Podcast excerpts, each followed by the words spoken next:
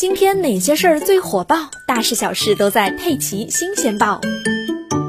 这段时间油价上涨，不少人都吐槽说：“你有没有想过，加满一箱油都能买一辆自行车，加满四箱油就能买一辆电动车了？”但是现在这笔账也要重新算了，因为啊，两轮的电动车也要涨价了。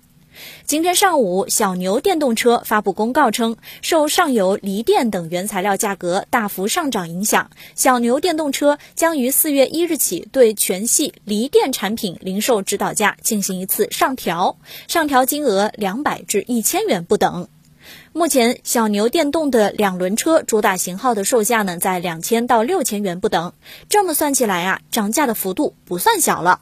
不过，目前其他的两轮车品牌，比如九号 Ninebot、哈罗等，似乎没有马上跟进的意思。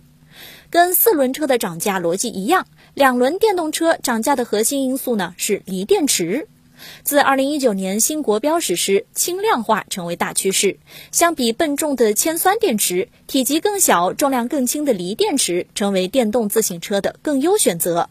以小牛为例，眼下除了 G3C 系列采用石墨烯电池以外，其余基本都采用幺八六五零锂电池，和大部分两轮电动车用的都是同一个型号。那么这一轮锂电池涨得有多猛呢？以原材料碳酸锂为例，去年一月份的时候啊，价格是一吨五万元，现在已经变成了一吨五十万元，直接就涨了九倍。